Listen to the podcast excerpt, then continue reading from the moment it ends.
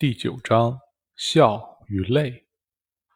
杜平博士在家里焦躁不安，他的设计图样早就搞好了，现在却不知道怎么联系那两个人，催他们早一点把剩下的定金交了。我怎么这么傻帽，竟然没让他们留个电话，或者别说什么十天，说八天就好了嘛？其实，哎，五天也够。杜平一边想，一边用头撞桌子。他又想，他们不会不来了吧？那我可就完蛋了。不过有谁会随便扔下一百万，然后就不要了呢？杜平现在毫无办法，只能盯着电脑发呆。丹龙和托图在赶往多蒙特联邦的路上，丹龙的电话响了。那边的兰陵说：“有个好消息，瓦尔克斯的赏金涨到十六亿了。你们偷走飞机后，布诺阿伊的总统震怒，加了五亿的赏金，而且加上了生死无论。不知道回头警方按哪个赏金汇款。”兰陵又说：“不过嘛，也有一个小小的坏消息。新闻上说，检方追加了起诉杜平的罪名。如果全部成立，他可能要入狱十年。”哐！杜平家的门被打开了，还是连着门框一起。哎呀，又忘了，真是对不起。丹龙不好意思的道歉，但是杜平一点也没在意，开心的不得了，简直像是和亲人久别重逢一般。托图放下了一大摞现金。这是剩下的定金，设计图样出来了吗？出来了，早就出来了。杜平转过自己的电脑屏幕，热情地开始介绍他的设计。这个设计脱胎于塔元帅的一支设计，新的设计考虑到了女性的身体条件，而且加入了近些年才研发出来的尖端芯片、电池和电机系统，续航变得更久，力量更大，而且更少维护。托图和丹龙都非常满意。这才是他们一开始想要的那种意志。什么时候开始造？要造多久？托图问。全款到账就能开始，大概需要六个月。你账号多少？托图问。托图听完了账号，操作了一会儿手机，说道：“全款三天后到账。我今天先给你转一百万，呃，先给你转一千万。听说你最近有法律上的麻烦，这一千万算是我们赞助你的律师费，不算在一支的钱里。”杜平看着托图。感觉他的身影变得柔和，头顶仿佛发出光芒。是的，这是上天派来拯救他的使者。丹龙和托图刚刚转身要走，杜平赶快想起了要他们的电话，并且问道：“不签个合约吗？我们准我准备了草稿。”“不用，我们相信你。”丹龙说，他笑得很灿烂。杜平带二人走后，立刻开始联系律师。有了救命的钱，终于不用坐牢了。为了保证胜诉。杜平又找了两名律师，和乔伊一起组成了辩护律师团。一支的事儿算是基本搞定了，但是和尤维亚约定的二十天之期快要到了。三人在公寓里开会研究，现在就只剩下等待了。怎么能拖过六个月呢？托图问。别提什么二十天约定不就行了？丹龙说。那如果他不依不饶呢？托图说。假装没听见。丹龙说。回答。他现在有力气自杀吗？托图问兰陵。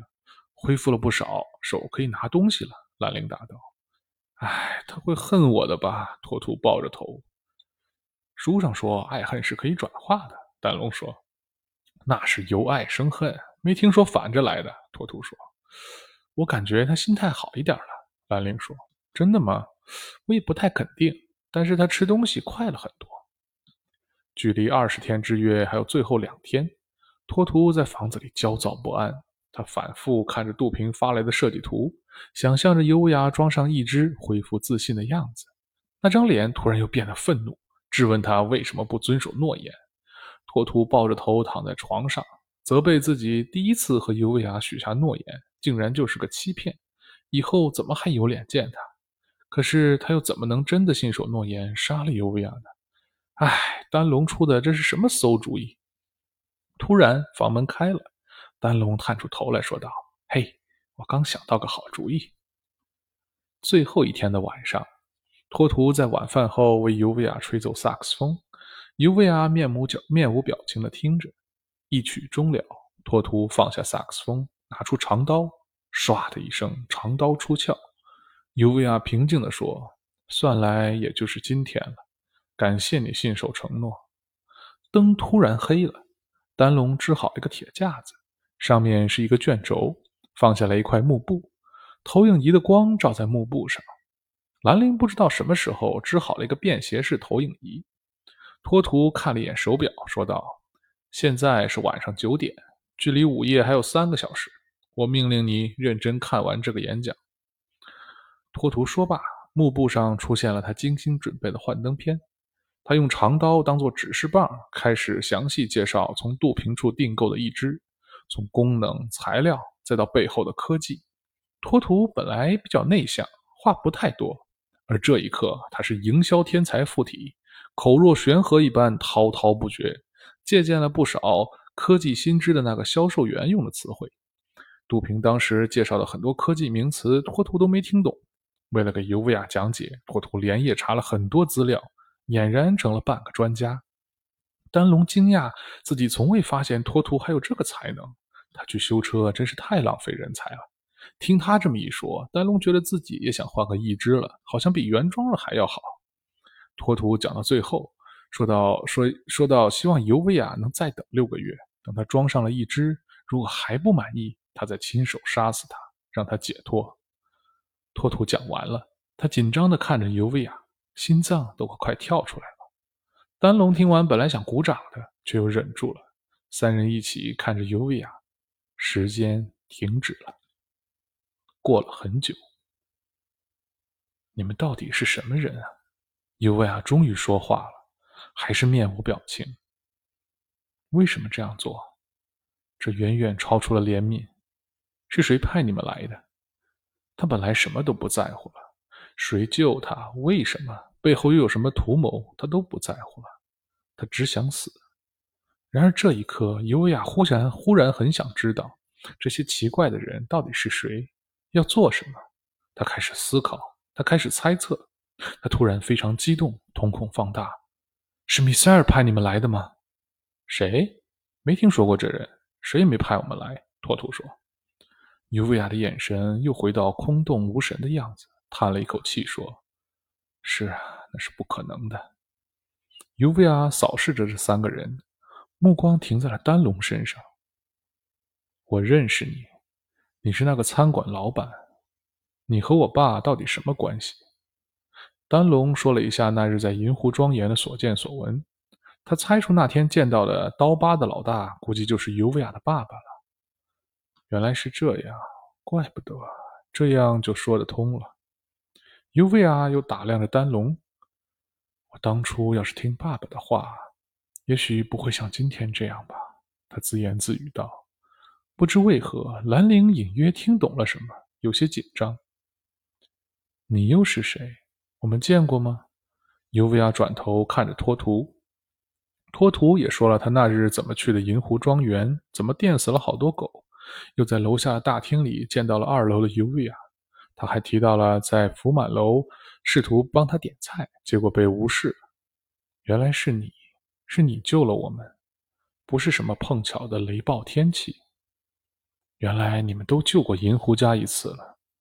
若是没有你们，我恐怕早就被恶狗撕碎了吧。他说这话好像是感谢，可是还是没有表情，仿佛被恶狗撕碎也没什么大不了的，不比现在更糟糕。尤维亚的目光又看着兰陵。我没救过银狐家，我那天只是随乐团去演奏，碰巧遇到这小子，之后被粘上了。兰陵说着，看了眼丹龙，好像在说什么倒霉的事，又像是在宣示主权。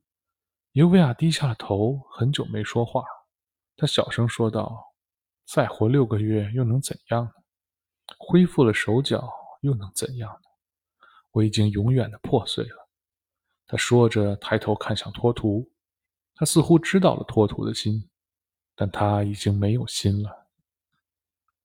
没有什么是完美的。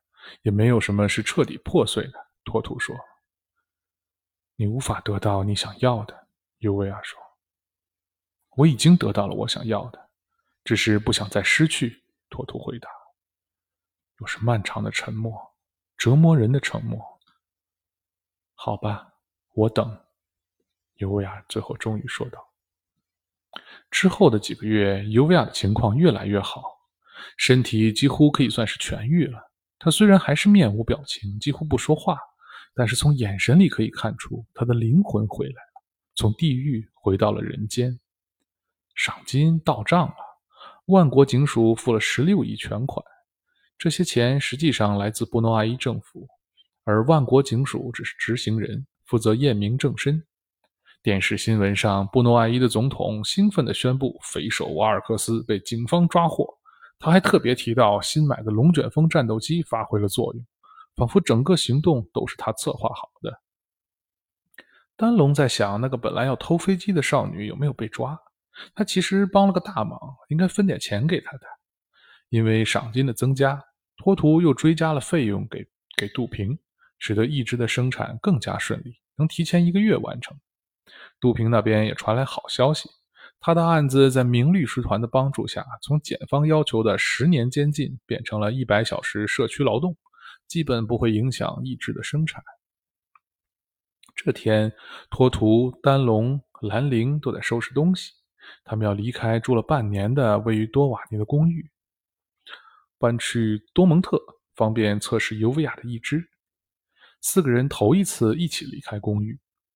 他们买了一架轮椅，推着尤维亚出了公寓大楼。托图小心地抱着尤维亚上了车，奔向机场。很远的地方，一个望远镜的镜头正在看着他们。咔嚓，尤维亚的头被拍照。一号确认，一个人说道。咔嚓咔嚓，二号确认，三号确认。咔嚓，四号也在。这下咱们发财了，另一个人说。卖给萨科家还是银狐家？开玩笑嘛，当然是卖两次，哈哈哈哈！当然是开玩笑。这两个人是情报贩子，情报贩子也叫情报猎人，是个古老的职业，为各路人物搜集情报。常客就是黑道人物，只要有钱，买家是谁，他们并不在乎。情报贩子最怕的是被灭口，所以总是尽可能隐藏自己。为了安全，他们一般通过中间人贩卖情报。情报中间人被称为酒馆老板，因为古代的时候，很多中间人真的就是经营小酒馆的老板。他们往往会整合多个情报员的情报，打包出售。萨克家怎么也找不到逃跑的四人，只好找了个酒馆老板，高额悬赏情报线索。这些酒馆老板有自己的关系网，只要找到其中一个，悬赏的消息就会四处散布。有个情报贩子通过航空公司的内线找到了丹龙和托图去往布诺埃伊的行踪，顺便卖给了别的情报贩子。因为丹龙和托图总是行动迅速，后来的人没有追踪到他们。不过盗贼行会那边传出来一个情报，有人不守规矩，劫了别人到手的龙卷风战机，而其中一个人会用电击。依靠这个消息，情报贩子查到了丹龙和托图从让比纳回多瓦尼的行程。可惜在机场又跟丢了。他们花了很长时间排查当天特定时段出租车的行程记录，找到了四个人可能的躲藏地点，但是又不能确定。挣到了赏金之后，丹龙他们一直深居简出，唯一出门的兰陵又可以改变容貌。情报贩情报贩子蹲点守了很久，也没有发现直接的可以用来贩卖的线索。现在终于可以发财了。除了蒙哥萨科要买，银狐家的迪特也在买尤维亚的行踪，而盗贼行会那边也在购买那两个不守规矩的人的情报。他们想要确认二人是否是会员，如果是的话，就会被惩戒。丹龙等人到了多蒙特首都布罗尼。在杜平公司隔壁的大楼租下了一个公寓，可以通过一个楼宇间的走廊直接到公司。这天，杜平在检查尤维亚做最后的调试，兰陵陪着，而托图和丹龙被杜平的高级助手小齐陪着参观公司。他们看到公司里有很多高科技生产设备，还有先进的实验室，不过大部分都在闲置，没有员工。丹龙问道：“这些先进设备没人用吗？”“很久没人用了。”老板舍不得扔，因为没人会买这些专业设备，只能当废品处理。这些是干什么用的机器？托图问。生产军用外骨骼的，就是一种机械盔甲，可以提高单兵作战能力。我们不是假肢公司，技术上说我们是军工企业。酷啊！这么厉害的东西为什么不生产了呢？我们本来可以争取到一个军方的大单，研究了好多年，快投产的时候，不知道哪里冒出来个竞争对手，生产出了和我们几乎一样的产品，价格比我们的成本还低，我们就只好放弃了。他们偷了你们的设计吗？开始我们也这么以为，但是我们的系统保密性非常好，完全不对外联网，核心的设计图纸只有老板自己一个人掌握，实在想不出来如何能被盗。我们也雇佣了安保公司调查过，看不出来公司系统有被入侵的痕迹，只能算是倒霉了。就不能卖给军方以外的人吗？这东西民用也很不错呀。民用的话价格有点贵，很多情况下直接用机器比外骨骼便宜。能买得起这种产品的私人不多，收不回成本。为了挽救公司，老板试着生产一只，但是还是太贵，没人买。除了那个人，唉。那个人可是把我们害苦了。那个人是哪个人？丹龙问。就是那个人啊，不能说的那个。杜平因为深恨塔元帅拖累他，在公司里绝对不能提他的名字。呃，丹龙还是有点反应不过来。托图凑到他耳边小声说：“应该就是那个塔元帅。”话说，小七转身盯着两人：“你们该不会也是什么军阀、毒枭、通缉犯什么的吧？” 哈哈，怎么会？丹龙说：“我是开餐馆的，呃，我是开修车铺的。嗯，我看你们也不像军阀，不过没想到开餐馆和修车能挣这么多钱。车我不太懂，不过……”他盯着丹龙看了一会儿，说道：“你该不会是野狼快餐集团的少爷吧？不是，麦香香不是，炸鸡大王不是。我的店叫福满楼，很小，就一家，不是连锁。”那你该不会是哪一届的世界厨王吧？哎，不是，不是。这么说的话，嗯，教我做菜的人和世界厨王有点关系。我就说嘛，你们肯定不一般。话说我小时候也是很爱做菜的，后来竟然学了电子工程。唉，小七懊悔地说。三人说着话回到了杜平的工作室，最后的检查已经完成，下周一就可以安装。之后需要慢慢根据病人的反馈微稍微调整，大概要一周的时间，而假肢的适应估计要一年。一开始可能还不太舒服。杜平说：“真是太感谢了，终于等到快要安装了。”托图说。三人推着尤维亚回公寓了。问出点什么没有？杜平问小七。他们呢？一个是餐饮业的名厨，一个是汽车业的老板。嗯，不是什么可疑人物。那女孩呢？小七问杜平：“他说他是什么乐团的乐手，拉小提琴的，估计很有名吧？”杜平回答道：“哎，这年头，不管什么职业都比科学家和工程师强。”小七叹道：“接下来要连接神经了，会很疼，但是不能用麻药，会影响效果。你忍住。”杜平说：“好的。”尤维亚平静地答道：“咔嗒一声，右臂的一只连接上了。”尤维亚毫无反应。杜平赶快跑到了电脑屏幕前，确认神经真的连接完成了。他惊讶地看着操作台上的尤维亚，想问又不敢问。这种疼痛根本不是忍忍就能挺过去的。你试试能不能抬起一只？杜平说。尤维亚抬起了机械右臂，手指灵活地动了起来。这个一只尽量模仿原生肢体，皮肤的肤色和形态参照着左臂。唯一不同的是，内置的动力电池会在上臂侧面透过蒙皮，也就是假皮肤透出微光。这个手臂用的是最新的高功率电机，力量很大，要慢慢适应，不然会捏碎杯子或者拆掉门把手之类。杜平一边说一边看着丹龙，丹龙想起来两次把人家的门拆了，很不好意思。好了，我现在要开始安装腿部。”杜平说道。尤维亚做了一周的假肢调试和适应训练，杜平惊讶于他对一只惊人的控制力。短短一周时间，他已经运用自如了，比当年塔元帅一年后的效果还要好。按照当年塔元帅的要求，这个义肢是战斗型义肢，力量远超常人，而且非常坚固，可以挡住小口径武器。塔元帅只少了小腿，而尤维亚整个腿都没了，所以大腿部分使用了上臂类似的设计。因此，腿部可以装下更大的电机，输出功率也更大，可以让尤维亚高高的跃起。尤维亚在测试场地奔跑、跳跃、举起重物，他感到了力量，感到了生命，他感到了自己他重新拥有了自己，他复活了。测试场地的门打开了，尤维亚走出来，托图和兰陵都聚在托图、兰陵和丹龙都聚在门口看着他。他笑了，终于笑了，而托图却哭了，那是幸福的眼泪。晚上，尤维亚说想在睡前听托图演奏萨克斯风，托图就在他的床前为他吹奏。一曲终了，他说他已经把他的音乐印在脑子里了。这个音乐是他爬出地狱所用的阶梯。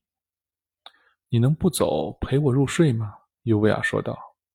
没问题，我就坐这儿安静的陪着你。托图找了个椅子，坐在尤维亚的床边。你以前虚弱的时候，我也这么陪过你。不知道你那时候还有没有印象？尤维亚闭上了眼睛，好像睡了。托图坐在椅子上。看着窗外的月光透过窗帘，淡淡的洒在尤维亚的脸上。他曾经无数次梦到过这张脸，现在他真实的躺在他面前。托图忽然想起来，这么久以来，他今天才第一次好好的看着尤维亚。之前他虽然眼睛在看，心里却总是思绪万千，想着他曾经遭受的折磨，想着如何唤醒他的求生欲，想着如何能筹的钱为他造假肢。而现在，他什么也不用想了，他可以专注的看着他。尤维娅忽然睁开了眼睛，说道：“你打算一直坐在椅子上吗？”“哦哦，对不起，我正要走呢。”图图突然意识到自己太没礼貌了。“你要走了？不是答应陪我入睡的吗？”尤维亚说着，把被子掀开了一点。托图突然不知所措了，支支吾吾的说：“这个，这个，我我有电，会会电到你的。”你觉得我会怕电吗？你知道我受过多少次电刑吗？那个、那个，呃呃，我以为你喜欢我，很想上来呢。托图赶忙说：“啊，不不不，呃，我说是的，是的，呃，我很喜欢你，特别喜欢我。幸福来得太突然，让他有些措手不及。”托图赶忙拔出了长刀，放在了床边的椅子上。这把刀对他太重要了，简直是为他而造的。月光轻轻地穿过窗帘，托图很小心，生怕弄疼了尤维亚，但是还是成功的完成了自己的成人仪式。他突然觉得上天真是待他不薄，他就算在这一刻死了，也是毫无遗憾了。